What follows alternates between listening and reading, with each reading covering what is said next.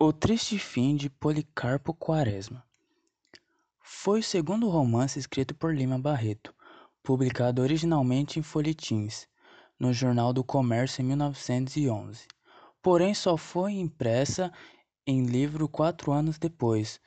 nos anos 1915. É narrado em terceira pessoa, cujo o narrador é onisciente ou onipresente.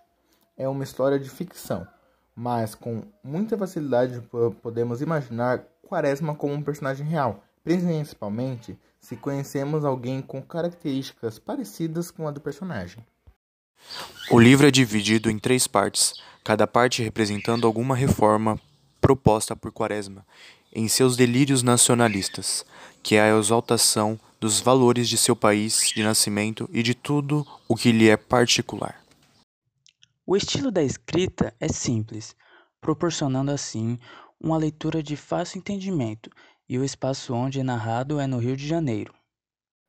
Policarpo Quaresma é um grande patriota, crítico ao estrangeirismo, que é o processo que introduz palavras vindas de outros idiomas na língua portuguesa, e é taxado como louco por ser um completo patriota.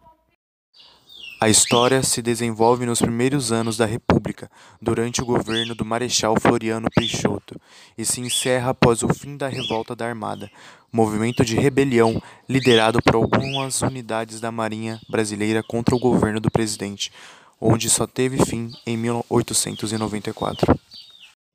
Em paralelo com as reformas que serão apresentadas a seguir, Cada parte do livro apresenta três diferentes núcleos da sociedade carioca daquele período, que são eles: a vida simples do subúrbio na primeira, o cotidiano familiar e político da zona rural na segunda, e o fim à atmosfera política dos primeiros anos da República na terceira e última parte. Na primeira parte do livro, temos a reforma cultural, sendo caracterizada pelo fato do personagem querer resgatar os costumes indígenas, aonde chega até mesmo a propor ao Congresso Nacional que o Tupi-Guarani seja declarado o idioma oficial do nosso país, movimentos que o fazem ir parar no hospício.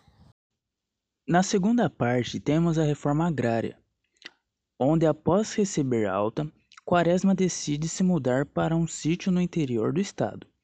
onde passa a dedicar o seu tempo à agricultura, tentando provar que a terra brasileira era a mais fértil do mundo. Porém, acaba sendo vencido por três inimigos que são eles: a má qualidade do solo, as formigas saúvas que acabavam com o plantio e, por fim, mas não menos importante, ele não entra no clientelismo, que é a prática eleitoral de certos políticos, que consiste em privilegiar uma clientela, conjunto de indivíduos dependentes, em troca de seus votos. Por conta disso, os políticos da época começaram a persegui-lo e cobrar impostos em cima de impostos sobre ele. Com a notícia da revolta da Armada, ele decide voltar para o Rio de Janeiro, que serve de ponte para sua terceira reforma, proposta por Quaresma, a política, em que tenta convencer ao pouco interessado Floriano Peixoto de que o futuro do país está no incentivo à agricultura. Sendo, porém, ignorado e enviado para o alistamento no exército, onde assume o posto de major, comandando um batalhão em defesa do governo, evento onde se encaminha para a terceira parte que se encontra o Triste Fim de Policarpo Quaresma. Podemos identificar nessa incrível obra uma intextualidade com o clássico de Miguel de Cervantes, Dom Quixote de La Mancha, evidenciada principalmente pela figura do protagonista, Policarpo Quaresma, que busca uma sociedade utópica, como já foi citado anteriormente.